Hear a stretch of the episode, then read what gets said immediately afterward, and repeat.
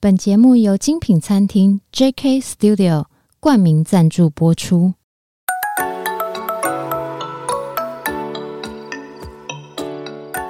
创业是一种态度，你的创业有人懂，新手创业不懵懂，邀你一同前行，创业时代。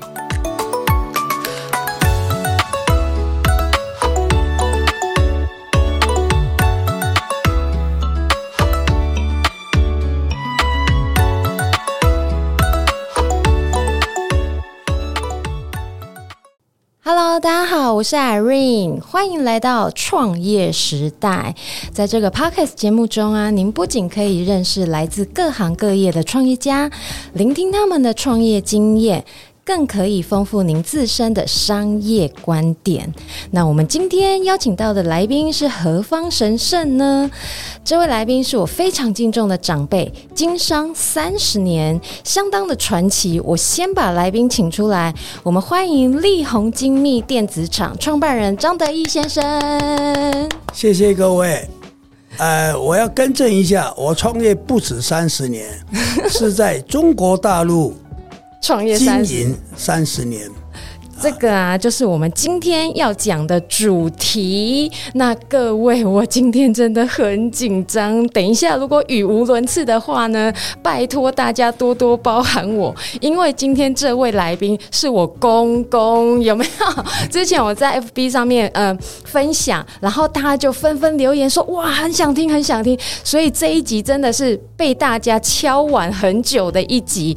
然后呢，我为了这一集呢，我公公人在大陆的时候。我就拜托我公公说，邀请他来上节目，然后得到我公公的允许，哇，很开心哎。那今天呢，我们要来聊聊，呃呃，张董当初为什么会想要到大陆创业？可不可以请张董跟我们聊一下？可以的，呃，我当时去中国大陆创业的时候，是因为台湾的经济在起飞。呃，我是在一九九二年的时候，先到中国大陆考察了一年，九三年正式进入中国投资。这个我有个疑问啊，我听说张董你一开一开始不是去大陆，对不对？那你一开始有很多个地方在，你不止去大陆考察，你原本还有去另外一个地方，的吗？有到马来西亚槟城啊，那边考察，那也是九二年九二年初。嗯，九二年初就去了马来西亚槟城那边考察，那边也有很多朋友在那边，很多一些的朋友告诉我说，槟城是一个好地方，没有错。可是槟城的人口不多，人力不多，嗯，都是，诶，应该怎么讲，外劳吧？啊，斯里兰卡那边的人多，啊，到槟城去打工，是，就是我们。去那边人生地不熟，语言又更不通的时候，所以说我就打消这个念头了。嗯，这样子，然后你就转到呃大陆嘛，对不对？当初大陆是去哪里呀？哦，在都在广东。广东第一站我是到了福建。福建啊，到了福建，可是福建那边的呃当时的条件没有那么好。我说进出口啊，进出口呃那个运输。是不是没有广东那么那么方便？嗯，这样子。呃，我到广东的时候就在呃深圳，嗯，属于深圳区里面。对，当时呢，我们就在香港开一个公司，从在香港设立公司。对，嗯哼，哎，从香港设立公司，然后进入中国大陆去投资。嗯哼，这样子。所以你那时候。呃，所以你先在香港设立公司，然后再到深圳、广东那边去设厂，对不对？是。你那时候除了交通以外，你那时候考察你的条件是什么？为什么你会选在那边？你觉得那个对地方哪里对你有帮助？哦，因为深圳这个地方呢是比较早。呃，实行那个改革开放的一个地方，嗯，这样子，所以说它的各方面条件呢，它在它应该是在一九七几年、七六年、七八年的时候就开始开放了，嗯，可是那个时候人并没有很多，啊，所以厂商厂商并没有很多，等于说你的竞争对手比较少，哎，也不是，不对，不对，不对，不对，不对，哎，不是竞争手少，是外来人口很多，是你很容易招到工哦啊，很容易招到人来帮你做事。我可以请问一下吗？所谓的很容易招到人有多容易？哎，比如讲吧，我要今天、嗯、呃，我们工厂要招工，我需要一百个员工，一百个员工，他可以来一千多个，这么，随便你挑。那不就你很容易？其实那时候人力的资源也不错，等于说你比较好挑到比较勤劳一点啊、勤奋一点的员工这样子吗？是的，哎、呃，当时的员工呢，哈，哎，不，中国大陆的员工呢是。相当相当的听话，嗯，为什么听话呢？他怕明天没有工作，因为竞争对手太多了。不是，我随时老板随时可以把它炒掉。真的吗？啊、呃，不用赔任何一毛钱。以前是这样哦，现在赔死，现在赔死你。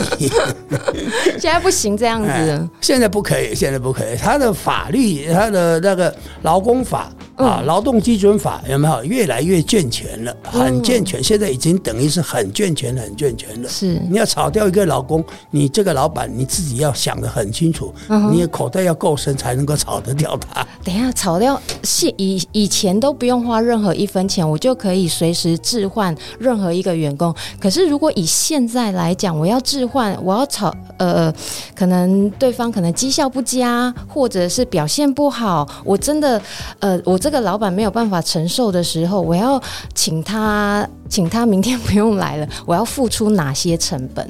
哎，第一，你先要把它举证。嗯，举证，举证说这个员工就是懒惰、不做事或什么东西，你要有方方面面的举证。是啊，如果举证完成的话，他如果说在你公司已经待了十年以上，至少要十个月，还要再加六个月的。呃，就是请他走路那个钱，是遣散费，对不对？遣散费十六个月哦，那等于发年终了，不止发年终，他可以发财了，可以回到乡下去盖一个。呃，小卖部的，真的。那以前我听我听张董您讲说，以前三十年前到大陆台商是非常非常的受欢迎。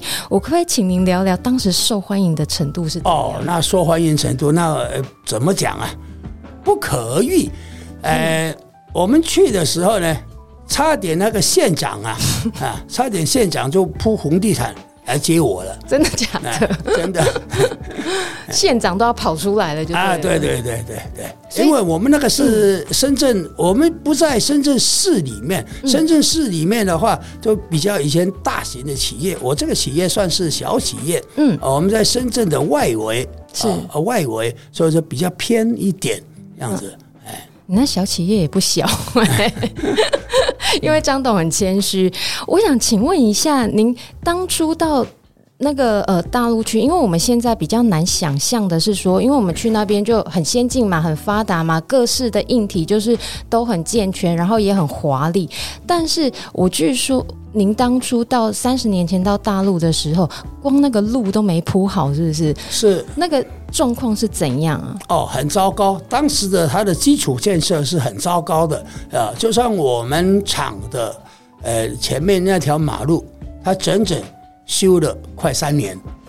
那那怎么出货？啊，就是 慢慢的喽。嗯，哎，没办法了，就是那个泥泞路吗？还泥泞泥泞，你一下雨好像在沉船一样。嗯，啊、那不就轮胎卡住那样？啊哎，没有下雨的时候，那是那个呃呃呃那个灰啊，是到处飞的，嗯、很脏的，很乱的。嗯，很脏很乱的一个地方，这样子。呃，就是我们这些傻台商去把它建设的很好很好。嗯、现在的路哇不得了，是八线道、六线道的。比比皆是，台商贡献很多，啊，一定的，那是一定的。可是你当初第一个厂怎么来的啊？第一个厂啊，呃，我们是从台湾出发到香港去开公司。嗯，对，开完公司以后，就拿着香港公司的执照，先到大陆。嗯，就是我刚刚讲那个深圳的外围那个地方，嗯，去找到一个是朋友介绍一个，是跟我做同行的国营企业，国营企业，对，嗯，哎，国营企业啊，他干不下去了，嗯，啊啊，干的效益非常糟糕。嗯，呃，因为以前的那个共产制度啊，呃，他们是说怎么讲？技术不够吗？技术不够，然后材料也不够，材料不够好。我们当时去的时候是，呃，用的是全部是台湾的材料，台湾的材料，对，所以我们的品质会好。那你不就从等一下，你不就从台湾海运过原材料过去哦？是的，哦，嗯，是的，嗯哼哼，这样子。所以难怪那时候品质是没有办法比比拟的这样子。对对对对。后来你把它盘下来了，对吗？是，那就开始搞。哎，是。结果他们有没有觉得你很神奇？哦，他们不是要说神奇，他们说你们台湾人真厉害，我干不出来的东西，你们做得出来，你们可以做得很好，这样子。就是管理吧，管理，还有管理，还有我们的技术，嗯啊，还有我们的那个呃方方面面的，方方面面的，还有我们的最主要的是模具。模具钢模，我们橡胶是用钢模压出来的，叫热压成型。热压成型，这听到这边，大家有没有有点林林总总的听下来，好奇？那张董到底是？生产什么样的东西？怎样的制造厂？我这时候呢，要来请张董帮我们科普一下，行业教育题来了。张董，您当时生产的、生产制造的是什么东西？因为现在您当初的主力生产，现在真的呃比较少看到。可能现在年轻的小朋友，像我女儿，像您孙女，可能就没看过这种东西。可不可以来帮我们讲讲？就是您当初生产的东西是什么？呃，我们生产东西正确名称叫做导电橡胶。导电橡胶。所谓导电橡胶呢，就是呃，你的遥控器、你的手机那个按键下面那一块黑黑的，就叫导电的，其他的就是绝缘的。嗯哼，这样子啊，我的我的行业呢会搞到这么没落，呃，是被苹果打败的。苹果用触摸屏，就是它没有按键啊。以前我们的我们的那个呃产品，嗯，你像摩托罗拉的那个黑金刚，嗯，哦，大家如果说怀念以前三十年前的那个时候，董事长必备，对，董事长必备那个大砖块，那个手机，那个按键，就是我做出来的。小朋友，如果不知道那个黑金刚是什么，麻烦电影看一下，电影就有演，就是大哥啦、董事长啦，大家谈生意的时候，桌上一定要扛的那一只，一定要放的那一只，那个上面，我来跟大家补充一下，就是呃，早期大概二十年前吧，我国中的时候，那时候 Motorola，然后 Nokia，还有 EDC，对，Samsung，还有美国的黑莓机，那时候。都是他们最大宗、最流行的时代。那那时候不像我们现在智慧型手机是呃触摸屏是呃这样子，全部都是面板。以前的话是一颗一颗像我们遥控器的按键，就跟我们现在的遥控器呃有点类似，有一二三四五六七八九零，然后有米字键、有井字键的这样子。那个东西啊，在触摸的时候，你就想象遥控器它在按的时候，它上面是一个橡胶硅胶的东西，可是那个是绝缘体。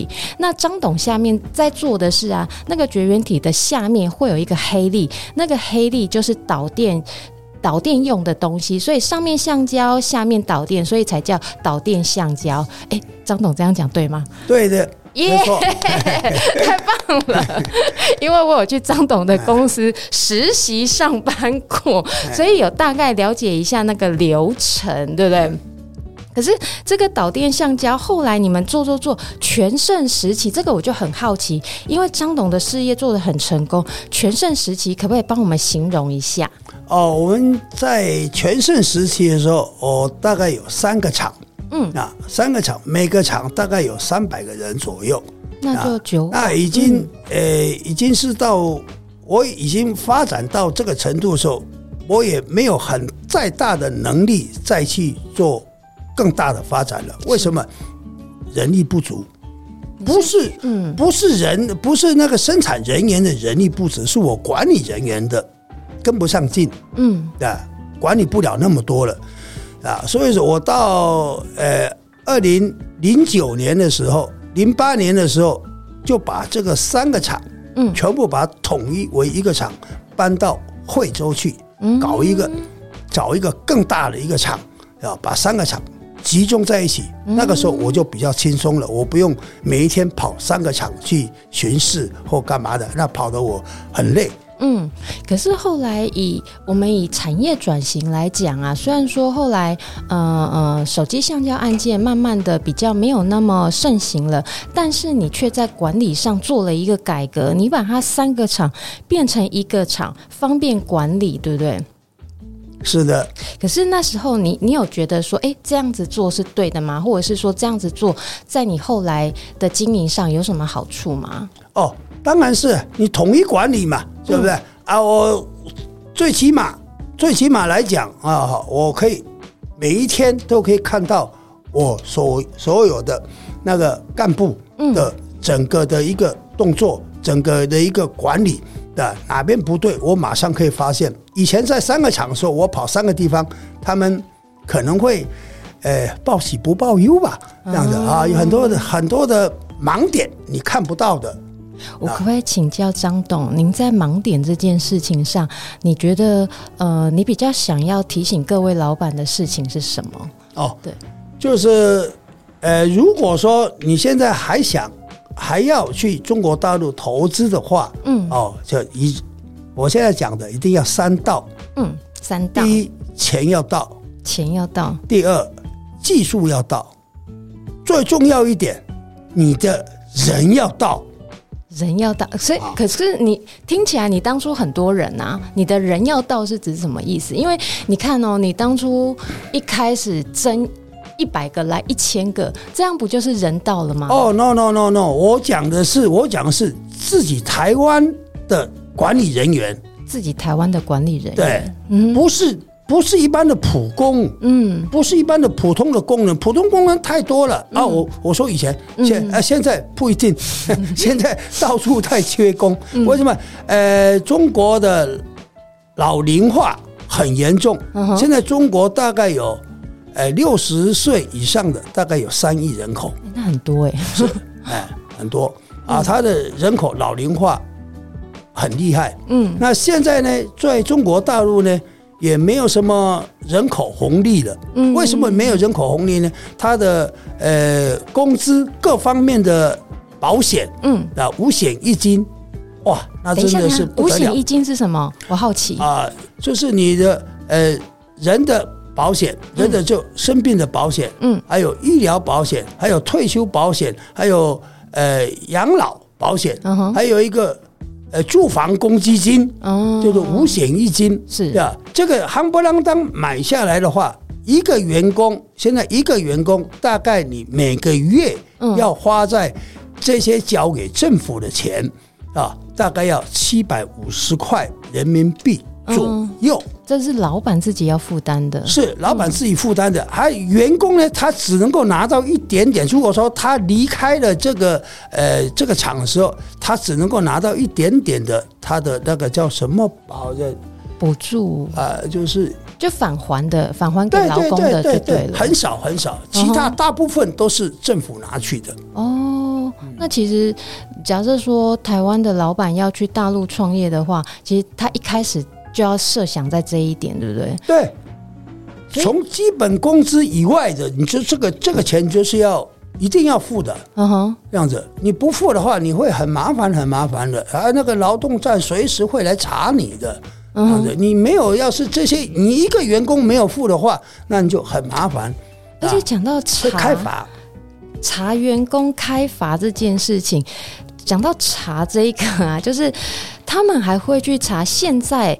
还会去查跟环保有关的东西，对不对？以工厂来讲，那是一定的。现在环保到底要查什么？他们怎么查？哦，他们怎么查？他看你的烟囱嘛，烟囱，哦，烟囱嘛，你你有没有排废气嘛？有吗？力宏有排废气吗？嗯，烤箱有啊。哦，烤箱这个就是废气啊。热，你你说热压，刚刚说的热压成型那个，对不对？热压成型也有，嗯哼，不是很大。嗯，你试印的时候就是要、哦、那个产品不是要进入烤箱吗？进入烤箱都是两百度啊，两百度，实力控在超过两百度以上，在烘烤的时候才会有一个烟尘哦啊，又可以腌成啊。那在中国大陆的是不允许的，一定要经过过滤才可以再排放出去啊，要合乎他们的标准。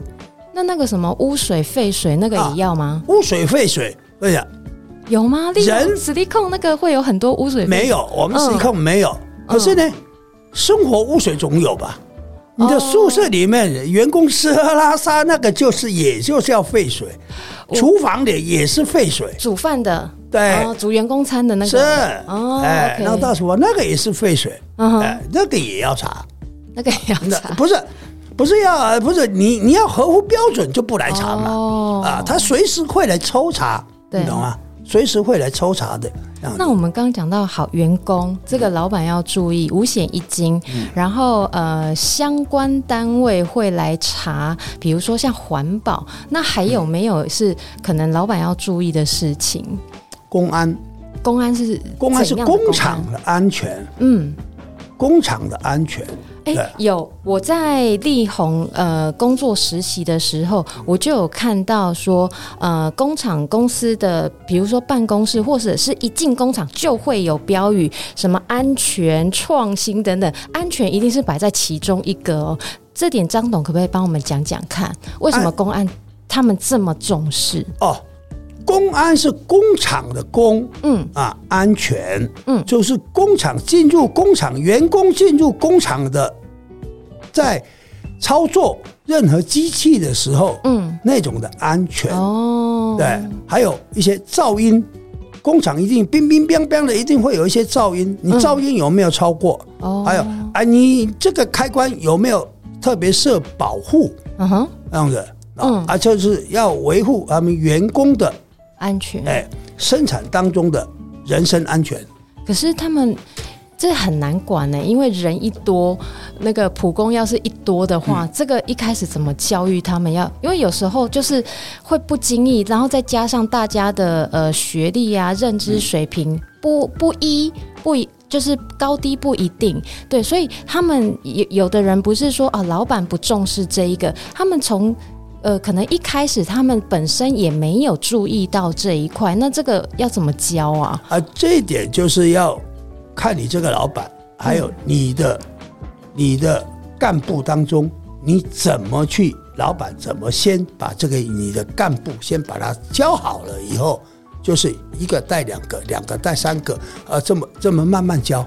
我很想问啊，要是有员工像小孩一样教不听，我就已经跟你讲这很危险了，你为什么要做？那这样，身为老板，你怎么铁腕手段去跟他们讲说这件事情？下次如果再怎么再做的话，这会怎么样吗？那二话不说的，这么难教的，这么不听话的员工，第一个就是一定开除。嗯，以以免遭到你以后工厂受到更大的损失。嗯，工厂的损失呢，可能是机器坏掉，还有产品坏掉，对不对？还有更大损失，他自己人身的安全。嗯哼。对不对？他人生要发生一个安全的，有，比如讲有受重伤的话，你这个老板一定跑不掉。嗯啊，你要负全责的。就算不是老板的错，也是找老板。对，嗯，没有错。那老板不就很可怜？哎，不是老板可怜，老板你本身当老板，就是要有所担当。是，对吧？你没有这个担当，你就不要去当老板。也是哈，是很简单的。你没有这个担当，你就不要去当这个老板。可是大家对当老板有很多幻想哎，哦、这个可以请当张董来帮我们讲一下吗？我我刚刚讲了嘛，好，嗯，就是说要三最主要要三道：钱道、技术道、人道，人道吧？还有呢，三多，嗯，对不对？三多是什么？多看，嗯，多听，多问。我们一个一个来。当初您到马来西亚，呃呃考察，然后到大陆考察，这个就是多看，对吧？对的。那也要多问。您当初有怎么问吗？你在考察的时候，你特别会多问哪些事情？这个我很哦，不是讲比较简单，你你你，我在马来西亚也有也有几个朋友在嘛，对不对？嗯、就问他们在这边的呃，最主要是人呐，嗯，最主要是你的员工，你的员工来源是怎么来的？员工来源怎么？哎，员工来源怎么样？啊，你像我，我到马来西亚去问说那个槟城的时候，他说我的员工都是斯里兰卡来的。我说那不对啊，你在马来西亚干嘛还请斯里兰卡的的外劳来？他说比较便宜。哦，那比较便宜当中呢，你话一定不通了嘛？对，斯里兰卡人你不一定通啊，或者你要请斯里兰卡人来。管理的话，那很多的观念、很多的经营观念，或者是说管理观念跟你不一致的话，那你会产生很大的问题嘛。而且，所以说我在马来西亚就打退堂鼓了。嗯、那而且那时候我听您讲说，宗教也是一个宗教的仪式，也是一个问题。是是是是，对宗教仪式呢，马来西亚是信奉那个伊斯兰教，嗯，比较多。啊他一天要拜五次。啊，阿拉阿拉这么拜，一天要拜五次，他就有准点准点要拜啊。说一点这一点，还有他们不能吃猪肉哦，啊，他们不能吃猪肉，嗯，这样子啊，也不可以吃猪肉这样子。所以说，也在宗教上面呢，我们也要去了解一下。对，因为这个我跟大家补充分享一下。如果说以工厂来讲，像当时像张董他们的生产线，有时候是二十四小时轮班在 run 的。当你要赶出货的时候，你看像 Nokia 那么大的单，黑莓机那么大的单，他们晚上的工厂是灯火通明的，白天也是。那他们，你想想看啊，假设说我这样工厂的呃接单生产这样一铺下去，然后一天要员工要拜五次。呃呃，他们的宗教仪式的话，那这样子对产线还有会 delay 生产的交期，对吗？肯定的，嗯。啊、呃，因为我们的是叫热压成型。我我比如讲个比较简单一点的，嗯。啊啊，我这个模具放上原料，然后进去机器里面热压的时候，可能要五分钟成型嘛，嗯、对不对、嗯、？OK，好，五分钟以后打开，把东西产品拿出来，再重新放原料嘛，嗯啊，如果说他正好原料放进去了，正好原料放进去了，他要去拜阿拉的时候，惨了，惨了！我 我那个那一模的材料全部就报废了，哇！他煮了太久了。对，热了太久了，烧焦了。这个啊，我来，我我再跟大家，你你，如果听众现在很难想象什么叫热压成型的话，来，我跟大家举例最简单的，就是在家里有没有玩过那个热压吐司机？就是那个东西，你就想象啊，你原本放进去的是吐司，然后上下压，因为现在家电很方便嘛，很多人都在家里，小朋友啊在家里，或妈妈在家里会买一台热压烤吐司机。那就是类似那个的概念。那你你看看那个张董他们讲的热压成型，当初就是那个东西，然后那个很大一台机器。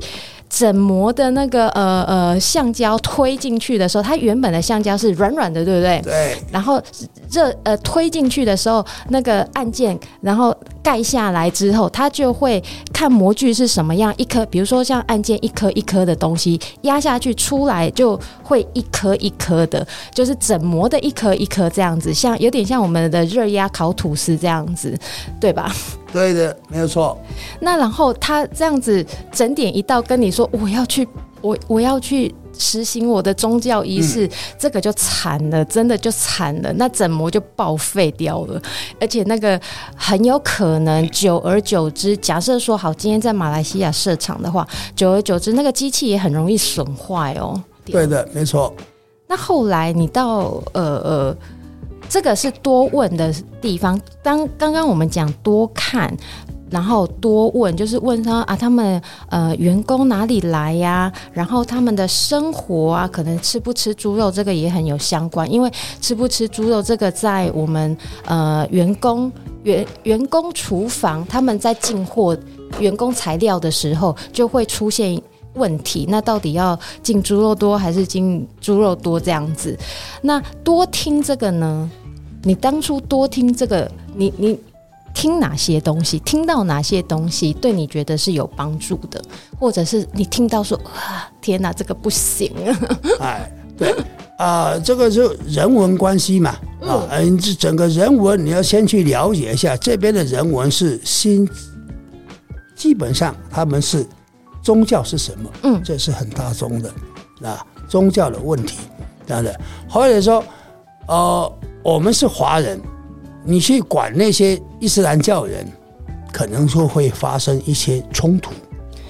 嗯，对，会发生肢体上的冲突。因为不要说肢体上冲突，言语上就一定会有冲突的。哦、你人文不同嘛，对啊，人文不同嘛，你一定会的。所以说我在马来西亚就彻底就绝望，绝望，对不对？这不是我待的地方，嗯，这样子，哎，就觉得不是。假设说好，这个地方不适合呃创业者，但是它商机很大，可能在槟城那边啊、呃，成本比较低，商机很大，但是不适合自己，这时候就要判断一下，不要硬冲，对不对？不是，不是不要硬冲。如果说有那么大的商机的话，我也敢去，嗯，你知道吧？为什么？你可以专挑华人嘛，你不要请那些伊斯兰教人嘛，就是宗教要把它区分掉。你这整个厂都是华人，整个厂都是信奉佛教哦，那就比较容易解决。啊。对啊，你你你你只要你的资本够大，那资本够大就行了嘛，是。对不对？你把人员分分开，变成说，呃，华人一个厂，哎，是那个那个什么，哎，那个叫什么，哎，伊斯兰教人一个厂也可以嘛。哦，如果说真的有那么大的利益的话，嗯，我肯定做啊。哦，对吧？你没有那么大利益的话，你你区分的话，你你你的成本就增加太多太多了吧？嗯，对不对？你厂要够大。I love you。您好，欢迎光临。美食、葡萄酒、法式手工甜点，具品味与自在的餐厅氛围。JK Studio 为您创造美好的用餐体验。诚挚欢迎您的光临，JK Studio。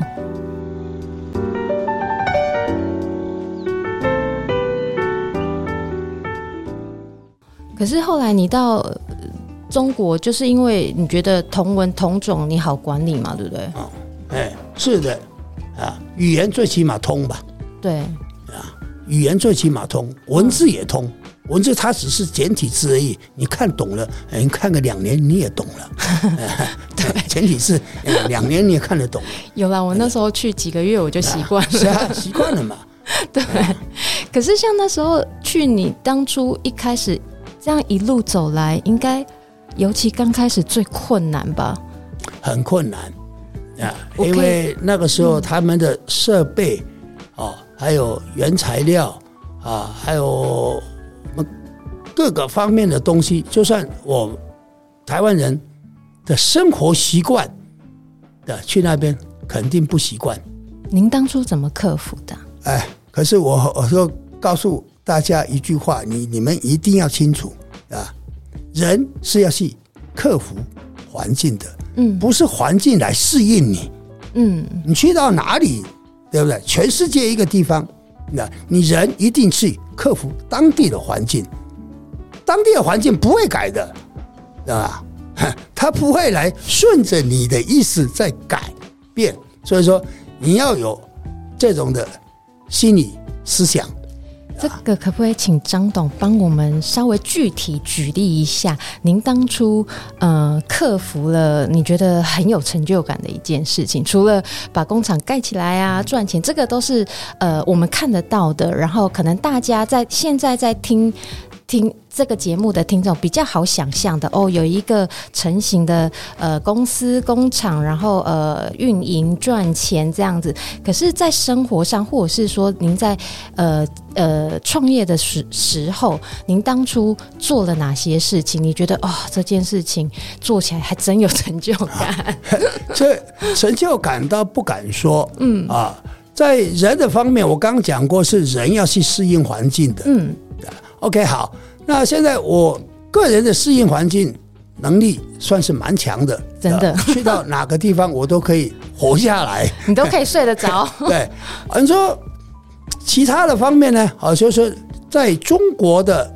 官场上面，嗯，对不对？你这也是一个很大的一个你要去克服的一个地方，这很大的学问呢。这很大的学问。如果说这个这个要讲啊，三天三夜都讲不完，是。三天三夜讲不完。啊。因为大陆的官员呢，哈，他也不是蛮横无理的，啊，他可能呢就是会抓到一个小问题，就一直揪着你不放，那这个时候你要用什么办法去让他把这个小问题先把它解决掉？这是很重要的。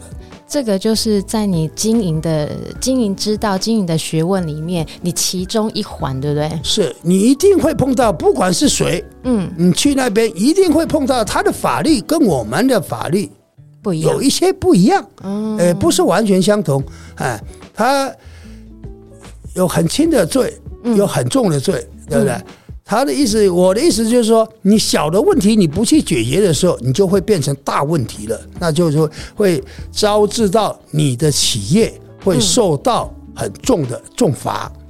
这样子大家明白了吧？这个是官场文化，就是不要不是官场文化，你你你你讲错了，嗯，对不对？你要适应他的文化哦，他们的思想，嗯哼，不是他们的官场文化，嗯嗯，就是说你你你犯错了，有些这些官。这些官有时候哎，你这个小错我就放过你了。有些官的他的思想说，哎，你这个小错现在在犯了，可能以后会犯大错。他现在在提醒你，哦提醒你啊，叫你更正啊，你不再不更正的话，他就开罚你了。所以神经不能大条哦。对 对，要随时在绷住是吧？你厂里面或者说你在外面所有的所有的行为。啊，你都自己要自律，嗯，啊，自己要自律啊。可是这个啊，我就很想来跟啊、呃、张董请教一下，因为三十年前到台上啊、呃，到大陆经营的台商非常受欢迎，也很吃香。可是时代渐渐在转变，现在台湾人、台湾年轻人如果想到大陆创业，您有什么建议吗？哦，现在到。大陆去投资的年轻人，嗯，也很多，嗯，我我可以讲啦，可以可以可以这么说吧，啊，呃，只有一半成功吧，一半成功。我我好奇先问一下，就您这三十年一直到现在，因为您现在还住在大陆嘛，以您观察的角度，台湾的年轻人，呃，创业家还有大陆的创业家，他们各自有哪些不一样的优点呢？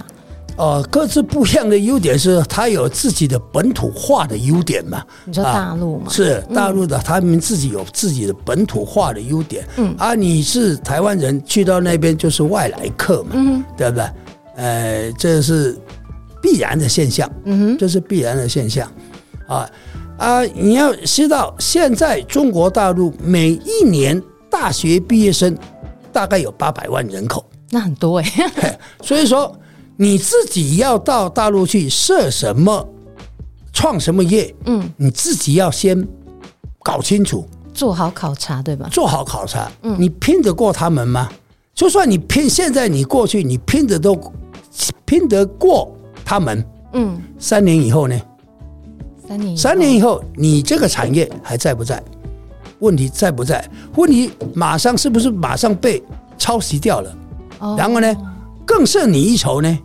会哦，啊，会更超越你呢？讲到超越，这样张董也有被那个被被抄袭过啊，对不对？有啊，因为你技术做起来了嘛。你当初因为呃，中国人，我们应该说我们中国人学习能力也是快的。那你到那模仿能力更强，对，马上就被学习走，马上就被抄走，那这怎么办啊？不管是以前还是现在，其实问题都是一样的，对对，都是一样的。就是你自己的，所以这才是你提提醒年轻人的。是是是是是，不要觉得哇，我产品真的很厉害，不可一世，然后我的设计超棒的，哎，对，没有这回事。超棒的的设计也就超棒的被抄袭，完美的被抄袭，完美被抄袭，肯定他一定还超过你。嗯啊，八百万的大学生毕业。这个头脑，嗯，会输你一个吗？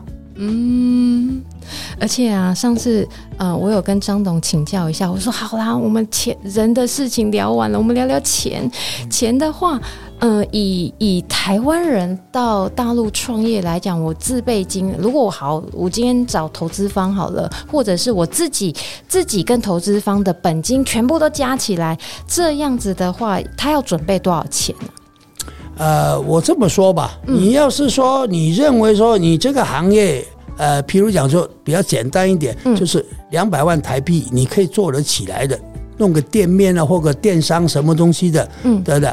那我劝你要准备三倍，三倍哦，对，你随时在那边，随时会出状况，嗯哼，随时会出状况，这样子。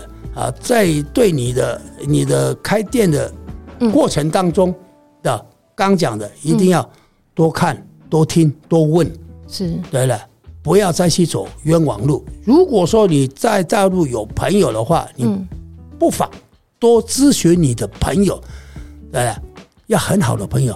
他才会，呃，告诉你他失败的路，嗯，呃，你不要再去走弯弯路，嗯，这样子，反正资金准备多一点准没错，两百万台币，然后呃要乘以三倍，因为另外的呃四百万是拿来应急或者是周转用的，对吧？应急周转囤货，囤货，嗯啊、哦，你的货物可能从台湾过去。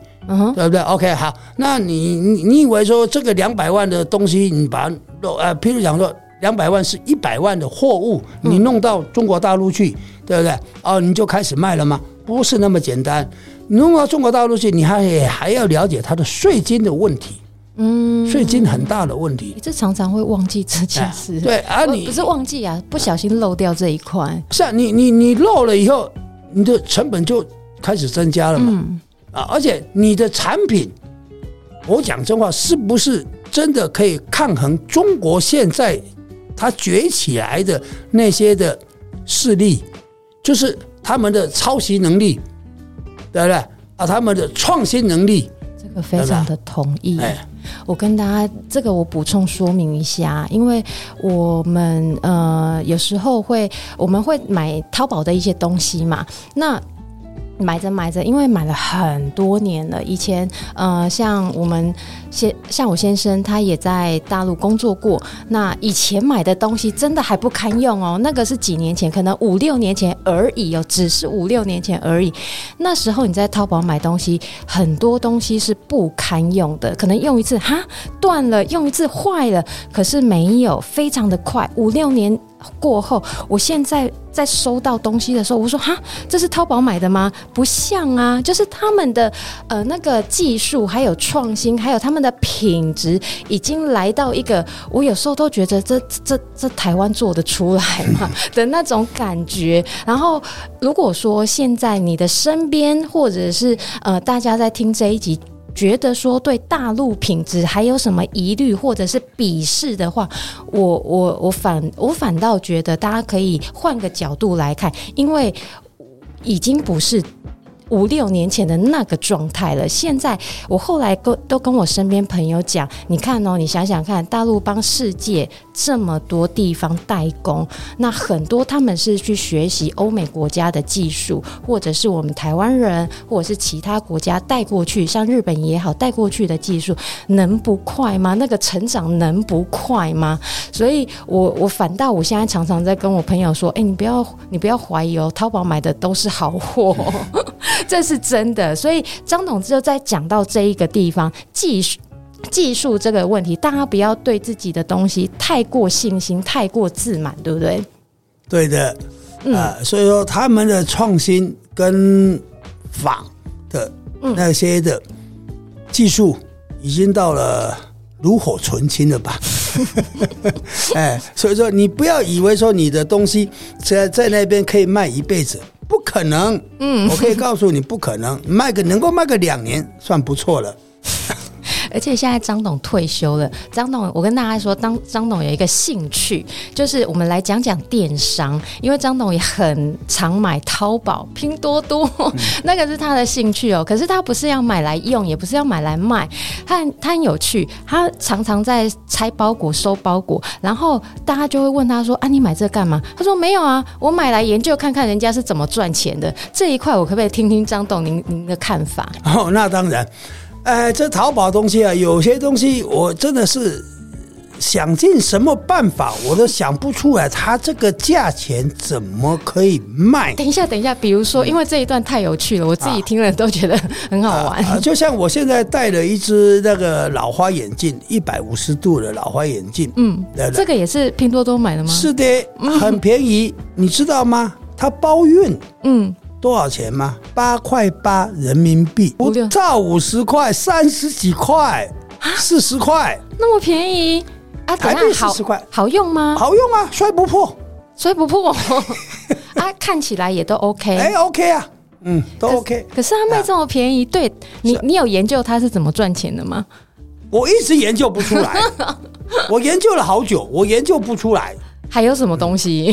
还有我买了，我家里买了一张大的饭桌，很大的一饭桌，就是大概可以坐十二个人满的。圆形的那种，中式的那种，对对对，嗯。啊，它中间还有自动转盘，知道吧？啊，自动圆形那个转来转去，最中间还有个电磁炉，可以加热煮火锅的这样子，还带。十四张椅子，我想说，哎，我这桌子那么大，坐满十二个人，万一多来两个人，我怎么办？我就跟他多要了，嗯，都要了两张，嗯，对不对？很好，这样子，你们猜多少钱？嗯，等一下，我猜一下，嗯，一个大那个桌子多大？两米，两米，直径两米，那很大哎，嗯，十四张桌子，嗯，木头的，木头啊，品质怎么样？我先问一下品质。品质相当满意，相当满意哇！张董说满意，那就是好。好，我来猜一下，台币便宜嘛？哈，台币五千块。那没有那么便宜啊！哪有 太过分了？太过分！十四张椅子，每一张椅子都是都是原木的。嗯，你没有看过，所以说你你会乱猜说五千块。嗯，这样子。其实我买了，只是买了六千五百块。包运包装，等一下，人民币，人民币哦，对，人民币，听清楚。那个如果说在台湾买，我讲，两万人民币你都买不到，会买不到，真的买不到。就是两万人民币就也就是八九万块嘛，嗯，对不对？你看它还带自动转盘，嗯。啊，你要左要右，随便一个一个那个按键，哦，一个遥控器按就行了。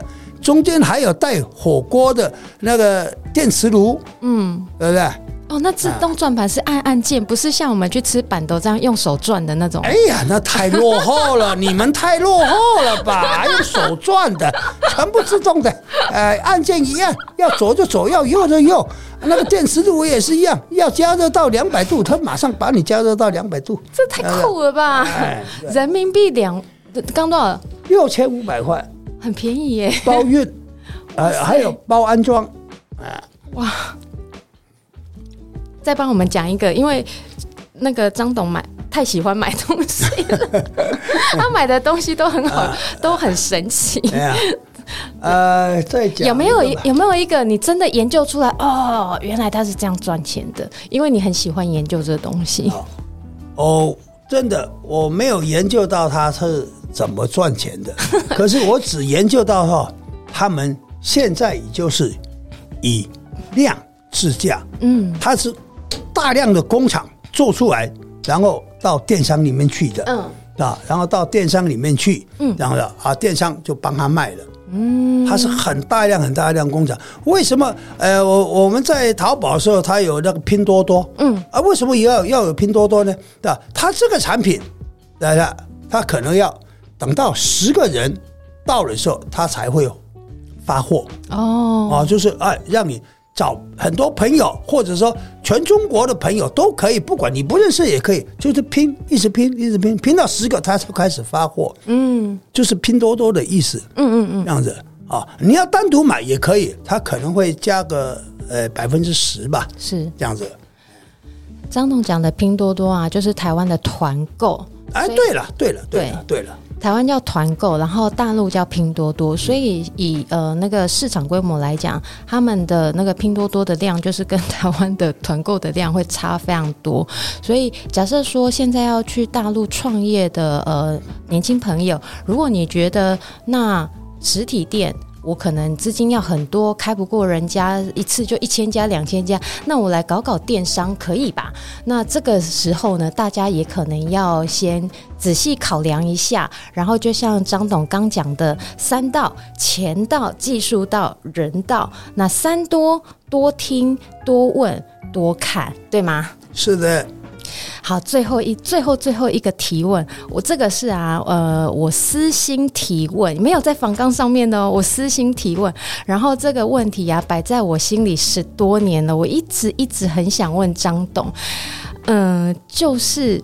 呃，因为朋友嘛，亲朋好友知道说，我们一开始您的儿子 J.K. 老板是从呃一个一平大的小铺位，在西门町那时候做呃凉面，白手起家这样子。那当初我还记得，我大概可能这件事情只有我发现到，当初您有到那个一平大的小铺位看，看您儿子刚开始创业的样子。然后我就我就记得您坐在那边，你一句话也没有讲，然后手就插着，但是您真的没有讲什么话。我可以问一下吗？您当初心里在想什么？因为我会这样子问啊，是真的那个一平大的小铺位比张董办公室的厕所还小。对，你当初看着那个小铺位，您心里在想什么啊？我心里在想，我这儿子养到。供他到大学毕业了，你现在在卖凉面。早知道他要卖凉面的话，国民小学毕业就行了。阿拉伯数字能够搞得通，加加减减也就行了。为何要让他还供他上大学呢？我心里嗯真的很纳闷。可是到现在来，他把 J.K. 带出来了，也做了呃颇有一点点的小名声。啊，在我心里很欣慰的啊！更欣慰的是，他现在在桃园的华泰名品城那边，呃，又开了一家，也是同样的 JK，呃，同样是卖牛排这样子啊。他现在好像在大直那边，呃，又弄了，又装修了一家，可能到六月底吧，可能也就可以呃营运的这样子。这一点。是我蛮欣慰的，他他的头脑还还不输给他老爸，他完我，他真的是遗传，因为我是呃，虽然这一集我是主持人，可是私底下我是媳妇的角色。那这样呃，我嫁给我先生大概今年第十五年，然后我跟他一起创业十四年了，我就在旁边看，我就在想说他到底为什么会这么。这么呃，比如说有商业头脑，或者是有一些雄心壮志，可能是比我之前比较少看过，或者是比较少遇过的人。后来直到我认识我公公之后，我就发现说，哦，原来他就是像他爸啦。对，虽然说一开始的规模起步很小，因为那时候虽然说呃有一个呃知道说爸爸家里呃呃有生有生意，或者是说呃有呃，其实你如果要认真来讲，大家可能会想说，那你就跟老爸要钱开开店啊，开餐厅就好啦。可是没有，当初 J.K. 老板他就是我们那时候是跟人家，我们反倒是跟人家借钱，然后我们用我们结婚剩下来的一些礼金，就是可能度完蜜月之后啊，剩下来的一些一些礼金，然后跟人家借钱这样子凑起来，然后自己白手起家做那个一个小铺位，然后慢慢的一直到今天的 J.K. 那有一些。些规划或者是有一些布局，那个是都在很早之前，呃，他就有设想说，哦，我以后要做什么，以后要做什么。我在想，那个大概就是，呃，张董您的身教，或者是他从小看着爸爸这样子做生意、创业的这个一路的身教，还有呃基因里面留着的血意，这样子对吗？呃，我可以这么说吧，啊、呃，我是客家人啊，我的原祖籍是在新竹的。啊，是客家人的应景精神，硬颈，嗯嗯的精神吧，嗯、而传承到我儿子的身上吧。所以这点对您来讲，呃，您还算是对这个儿子还算是满意的，就对了。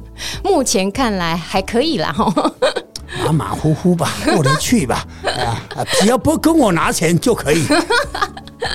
有没有什么鼓励的话想要对呃？儿子说一下，然后努力打拼了这十几年来这样子。那当然了，他一路走来也不容易，对不对啊？如果现在有这种成果，呃，算是尚且还可以过。可是呢，他的发展性呢，还是很有很潜力潜力的，嗯，哈，还可以很宏大的。希望他呃有我们客家人的嗯应景精神，硬强，嗯，继续的发展下去，然后呃成为成为全台湾的牛排店的啊龙头吧。谢谢，谢谢，这是我我的希望。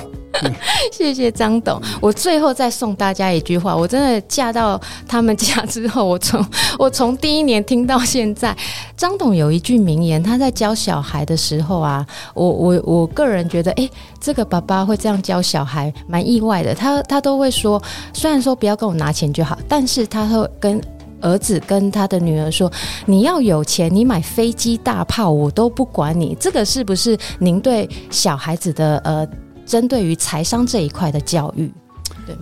呃，就希望他们能够靠自己，靠自己。嗯啊，你靠完你自己有钱的时候，你要买飞机大炮，那关老爸什么事啊？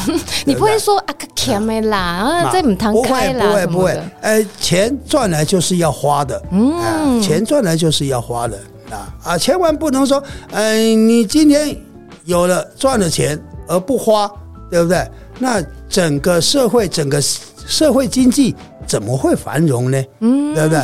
你把钱不要说全部花光，你赚了一百块，你花了八十块，呃，你还有二十块存款，对不对？嗯、啊，你八十块就可以带动整个整个社会经济嘛，嗯，对的，也是对这个社会。有贡献，有一点小贡献吧。嗯，好啊，今天谢谢张董来跟我们聊一聊到大陆创三十年前到大陆经商创业的经过。那呃，我这一集呢也很想要分享给我们的听众。如果说你现在对到大陆创业有梦想、有计划的话，多听多看啊、呃，多问，然后多学习。今天谢谢张董来我们节目，谢谢各位，谢谢。感谢您今天的收听，恳请您到 Apple Podcast 五星好评，告诉我您对这一集的想法或建议，我会越做越好的。我们下集见，拜拜。